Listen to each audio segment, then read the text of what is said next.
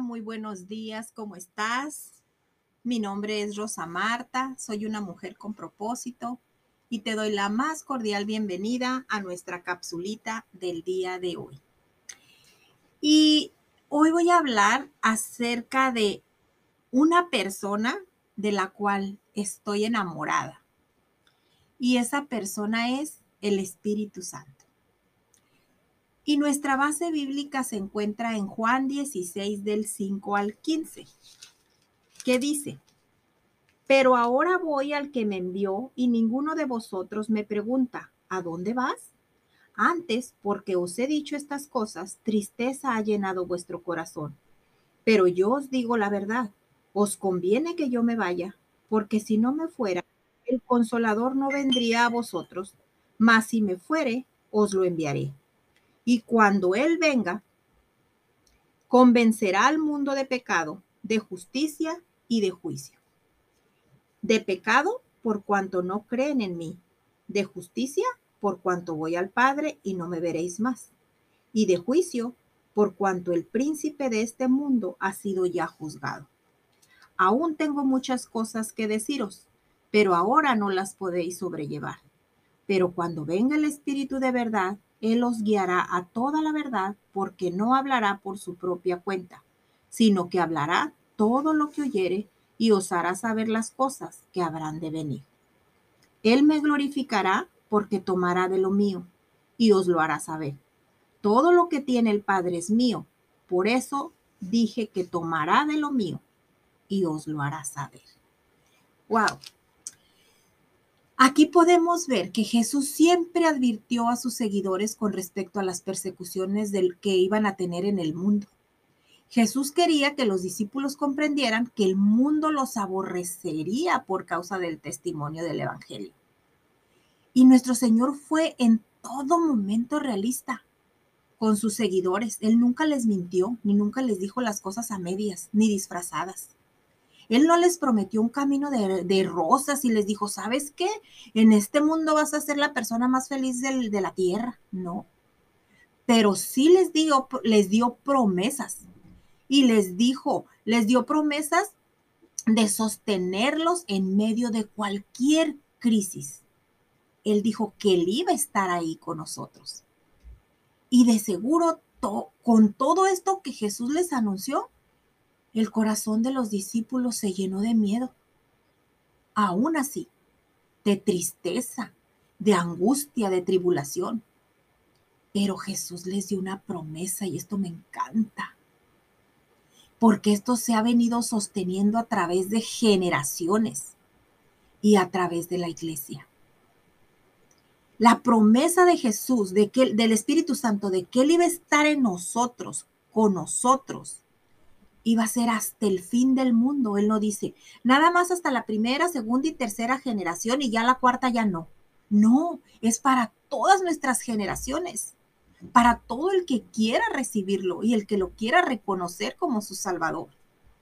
¿Y cuáles son esta? Eh, porque esta es una promesa y, y la tenemos que recibir y la tenemos que depositar en nuestro espíritu y cada vez que nosotros pasemos por una tribulación, debemos de estar seguros de que Él está con nosotros y va a estar con nosotros en esa tribulación y lo va a estar hasta el fin del mundo.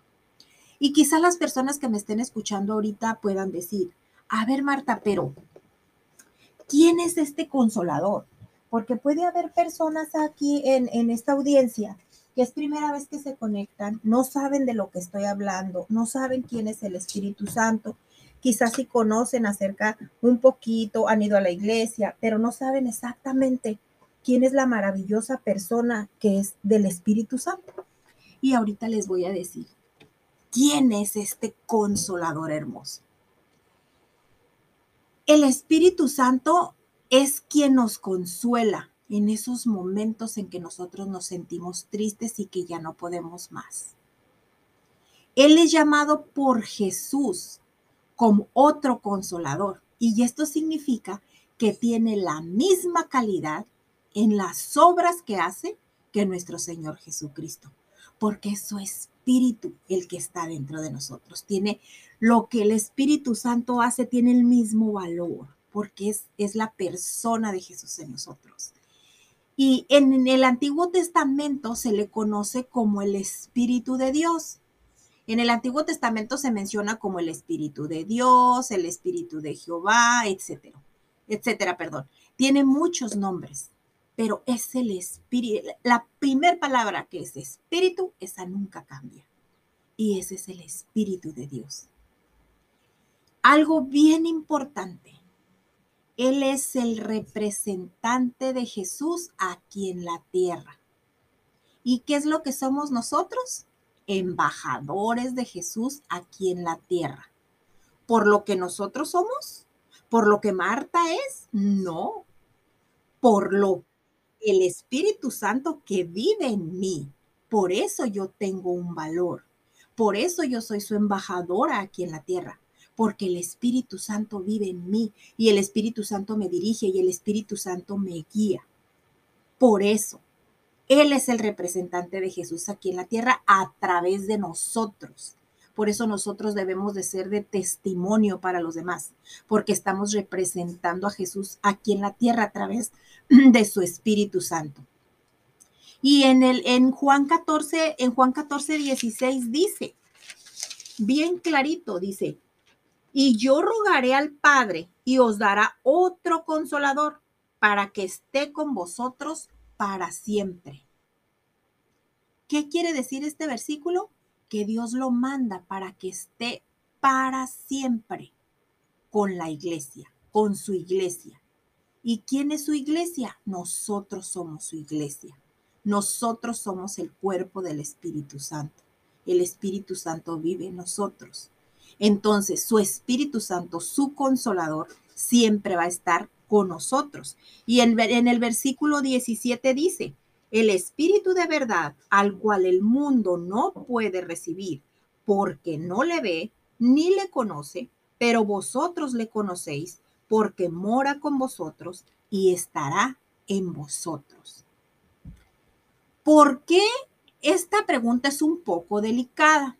¿Por qué el mundo no la puede recibir? Tú puedes eh, ir a la iglesia, orar, pero si tú no aceptas a Jesús como tu Señor y Salvador, si tú no confiesas de tu boca que Él es tu Señor y Salvador y que le permites que gobierne tu vida, tú no puedes recibir el Espíritu Santo. Es necesario que aceptes a Jesús como su Señor y como tu Señor y Salvador porque tú no puedes aceptar, tú no puedes tener algo de una persona que no conoces. Es imposible. Por ejemplo, aquí a tu casa, tú no puede, no puede venir alguien y decirte, ¿sabes qué? Ahí te dejo mi carro afuera, pero te lo dejo y úsalo. A ver, espérame, pero ¿de quién es este carro? O sea, yo necesito conocer al dueño para saber si puedo usar este carro sin ningún problema. Entonces, el Espíritu Santo no lo puede tener todo el mundo mientras no lo aceptes como Señor y Salvador. Porque todos somos su creación, sí, pero no todos somos sus hijos. Para ser hijo es necesario aceptar a Jesús como Señor y Salvador. Y por ende aceptamos también a su Espíritu Santo. Eso es bien importante que lo tomemos en cuenta. En Efesios 1, del 13 al 14 dice, en él también vosotros, habiendo oído la palabra de verdad, el evangelio de vuestra salvación, y habiendo creído en él, fuiste sellados con el Espíritu Santo de la promesa, que es las arras de nuestra herencia hasta la redención de la posesión adquirida para alabanza de su gloria. ¿Qué es lo que pasa aquí? El Espíritu Santo viene a morar en el corazón del hombre cuando éste oye y cree en el Evangelio. Porque no es lo mismo oír a creer. No es lo mismo creer en Dios a creerle a Dios. No es lo mismo. Tú puedes ir a la iglesia, escuchar lo que predica tu pastor, escuchar lo que, si vas a una iglesia católica, escuchar lo que predique el sacerdote, pero puedes no creer. Entras y sales, entras, escuchas y sales, pero no crees, no crees lo que dice la palabra. Entonces, cuando, cuando tú empiezas a oír, pero también empiezas a creer en lo que está escrito, en el poder maravilloso que tiene la palabra, entonces es cuando el Espíritu Santo mora en ti. Aceptas a Jesús como tu Salvador. Empiezas a escuchar y a leer su palabra. Empiezas a creer en Él y el Espíritu Santo está dentro de ti y te empieza a conducir por el camino que debes andar. Entonces, eso es el Espíritu Santo. Y las obras de su Espíritu son las siguientes. En Romanos 8:16 dice,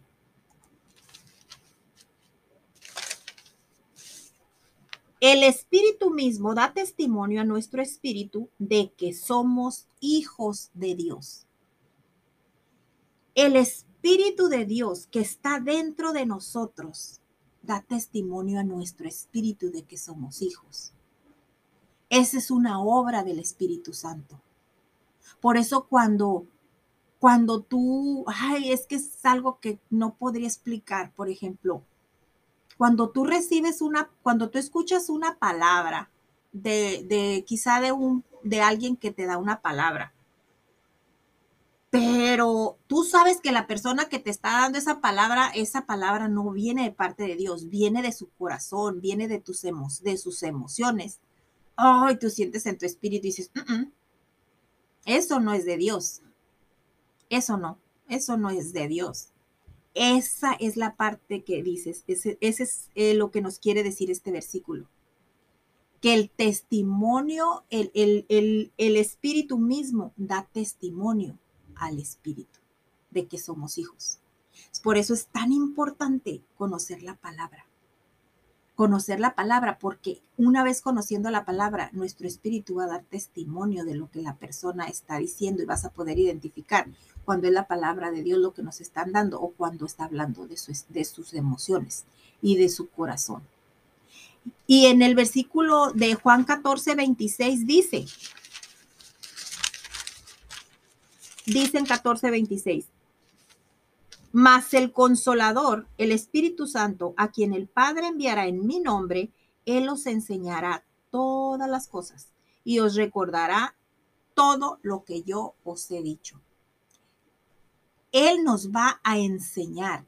Él va a enseñar a los que creemos en Él y nos va a recordar todas las cosas. Él va a ser nuestro maestro y nos va a recordar todo lo que dejó escrito en su palabra. Porque, por ejemplo, cuando tú estás haciendo algo y, y, necesitas una respuesta de algo por lo que estás pasando, vienen a tu mente la, la palabra rema, que te recuerda y dice, mm, en la palabra dice. Entonces es el Espíritu Santo recordándote lo que dice la palabra es el Espíritu Santo diciendo, acuérdate en tal parte en mi Biblia, en la, palabra dice esto. En, el Espíritu Santo nos redarguye, nos, nos redarguye y nos dice, eso está mal, eso está bien. Porque aquí dice, el Espíritu Santo a quien el Padre enviará en mi nombre, nos va a enseñar todas las cosas y nos va a recordar todo lo que él ha dicho. Entonces, por eso es tan importante que nosotros tengamos al Espíritu Santo en nuestro corazón. En Juan 16, 13 dice, pero cuando venga el Espíritu de verdad, Él los guiará toda la verdad, porque no hablará por su propia cuenta, sino que hablará todo lo que oyere y os hará saber las cosas que habrán de venir. El Espíritu Santo es el único que nos va a guiar a toda verdad y a toda justicia. Él es el que nos va a decir por aquí sí, por aquí no, porque Él es el que, mm, yo tengo mucho esa palabra que son esas improntas del Espíritu. Son esas improntas del Espíritu en donde, por ejemplo, si vas manejando, tú vas de tu casa, agarras tu ruta que siempre tienes hacia tu casa, vas manejando y de repente llegas a un alto y algo te dice, tú tienes que continuar derecho porque esa es tu ruta. pero algo te dice, da vuelta a la derecha o da vuelta a la izquierda. Y tú dices, ay, y lo haces y te vas por otra ruta. Y cuando llegas a tu, a tu destino o llegas a tu casa o a tu trabajo, te das cuenta que por la ruta que tú transitabas diariamente sucedió un accidente y Dios te libró. Esas son las improntas del Espíritu. Y tienes que estar bien atento a esas improntas, porque Él siempre te va a guiar a toda verdad y a toda justicia y te va a cuidar. Entonces, esas son las improntas del Espíritu. Y, aquí en Juan 15, 26 dice, pero cuando venga el consolador, a quien yo os enviaré del Padre, el Espíritu de verdad, el cual procede del Padre, él dará testimonio acerca de mí. Entonces, el Espíritu Santo va a dar testimonio acerca de Jesús. Entonces, esto es bien padre porque Él nos va a decir quién es Jesús. Él va a dar testimonio de Él. Eso es, por eso es tan importante que, era tan importante cuando Él decía, es necesario que yo me vaya porque yo les voy a dejar al consolador. Y, y el espíritu de verdad que procede del Padre, que es el espíritu que nosotros tenemos, que procede del Padre, es el que nos va a guiar a toda verdad y a toda justicia. Y Él va a dar testimonio acerca de quién es Jesús. Aquí en el versículo del 8 al 10 también dice, y cuando Él venga convencerá al mundo de pecado, de justicia y de juicio. De pecado por cuanto no creen en mí y de justicia por cuanto voy al Padre y no me van a ver más. Entonces, Él va a convencer al pecador. Él va a convencer al pecador porque no creen en Él. Entonces, Él va a ser el que se va a encargar de convencer al pecador. Nosotros no podemos cambiar a nadie. Nosotros no podemos señalar a nadie. Nosotros no podemos decirle, sabes que estás mal, estás mal, estás haciendo esto. No. Él es el único, el Espíritu Santo va a ser el único que es el único que redarguye y es el único que va a convencer al pecador de que lo que está haciendo está mal hecho. Aquí en Juan 6, en Juan 6, 63 dice, el Espíritu es el que da vida, la carne para nada aprovecha. Las palabras que yo os he hablado son espíritu y son vida. La palabra, el Espíritu Santo es el que vivifica nuestro espíritu, nuestra alma, nuestro ser. Él, nos da vida a todo aquel que le buscamos, a todo aquel que le busca. Si tú sientes que te estás muriendo, que tu espíritu se está secando, que tu alma ya no da más, busca al Espíritu Santo, porque Él es el que vivifica, Él da vida a todo aquel que se acerca a Él buscándolo. Dios no, Dios no nunca va a reprochar un corazón que se humilla. Y si tú tienes esa sed, acércate. Si tú estás muriendo, si tu espíritu está muriendo, si tu alma está muriendo, acércate, porque Él es el único que te va a dar vida, porque a todo el que se acerca a Él lo vivifica. Y en Hechos 1.8 dice, en Hechos 1.8 nos dice, pero recibiréis poder cuando haya venido sobre vosotros el Espíritu Santo, y me seréis testigos en Jerusalén, en toda Judea, en Samaria y hasta lo último de la tierra. ¿Qué es lo que pasa cuando te recibes el Espíritu Santo? el Espíritu Santo te da poder para ir a hablar con todo el mundo de quién es. Para ir, dice aquí, de toda Judea, Samaria y hasta lo último de la tierra. Nosotros vamos a ser testigos de quién y qué es lo que hace el Espíritu Santo. Da ese poder para testificar de su grandeza y en Primera de Corintios 12 dice, todo el capítulo 12 nos habla acerca de los dones hacia la iglesia. Me llevaría mucho tiempo leerlo, pero si tienes tiempo y tienes una Biblia, te lo dejo de tarea. Primera de Corintios capítulo 12. todo el capítulo.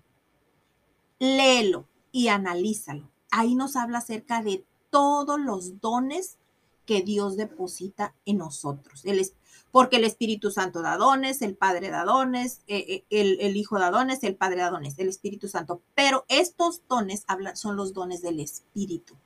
Entonces, ve y lee todos los dones que ha depositado en nosotros. Y te pregunto, ¿cuáles has activado? ¿Cuáles has puesto en acción? Porque los dones no nada más te los dio el Espíritu Santo para que los tengas ahí dormidos te dio para que los actives y seas de bendición con los demás, porque como les dije aquí, como dice su palabra anteriormente, es para que le seas testigo hasta el último confín de la tierra. Y, en Gálatas 5:22 dice, en Gálatas 5, 22 nos dice, mas el fruto del Espíritu es amor, gozo, paz, paciencia, benignidad, bondad, fe, mansedumbre, templanza. Esos son los frutos del Espíritu. El Espíritu produce frutos en la vida del cristiano y estos son los frutos que tienen que vivir en nosotros. Ningún otro fruto tiene permiso de vivir en nosotros, en nuestra alma, en nuestro espíritu. Solo los del Espíritu Santo. ¿Por qué? Porque el Espíritu Santo es quien vive en nosotros. No puede vivir el Espíritu Santo y otro espíritu. No puedes creer en el Espíritu Santo y en otra cosa. Tienes que creer en el Espíritu Santo y por ende sus dones tienen que verse en ti. Que si estás bien triste y estás pasando por una tribulación, pues el gozo del Señor es mi fortaleza que si estás inquieta por una situación que está pasando, pues tu paz, Espíritu Santo, que sobrepasa todo entendimiento, está en mí. Que si hay algo que te está sacando de tus casillas, Espíritu Santo, trabaja en mí la paciencia. Todos los frutos del Espíritu, es más, los podemos practicar todos en un día, con las situaciones que estamos viviendo hoy en este día, en este mundo terrenal, en estos tiempos. Yo te invito a que hagas unos post-it bonitos, así les cortes las orillitas bonitas de los frutos del Espíritu. Vete a Gálatas 5:22 y agar, toma los frutos del Espíritu. Un post-it de cada fruto, de colores, y ponlo en tu computadora, en tu refri, no sé.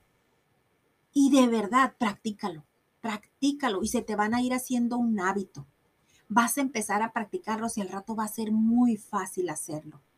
Vas a ir poco a poquito. En Juan 16, 14 nos dice, aquí en Juan 16, 14, Él me glorificará porque tomará de lo mío y os lo hará saber.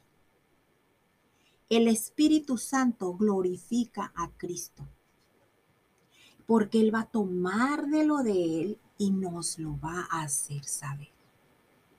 Así es de que esta mañana yo te invito a que si tú tienes duda de cómo puedes recibir la presencia del Espíritu Santo, tan solo tienes que recibir a Jesús en tu corazón y decirle, Señor, perdón, perdón por todo lo que he hecho que no ha sido agradable a ti. A partir del día de hoy te entrego mi vida, Permito que tú vengas y mores en mi corazón, que tú me dirijas hacia lo que tú quieras que yo haga, que a partir de hoy gobiernes mi vida, me dirijas a hacer lo que tú quieres que haga. Acepta a Cristo en su corazón. Esa es la única forma de que el Espíritu Santo more en tu vida. Cuando tú haces a Jesús dueño de ti y el Espíritu Santo empieza a morar en ti, empieza, muere la, el viejo hombre, muere la vieja mujer y todas las cosas son hechas nuevas, dice su palabra. Y el Señor jamás se acordará de tus pecados. Te deseo que pases un bendecido día y nos vemos en una próxima capsulita con propósito.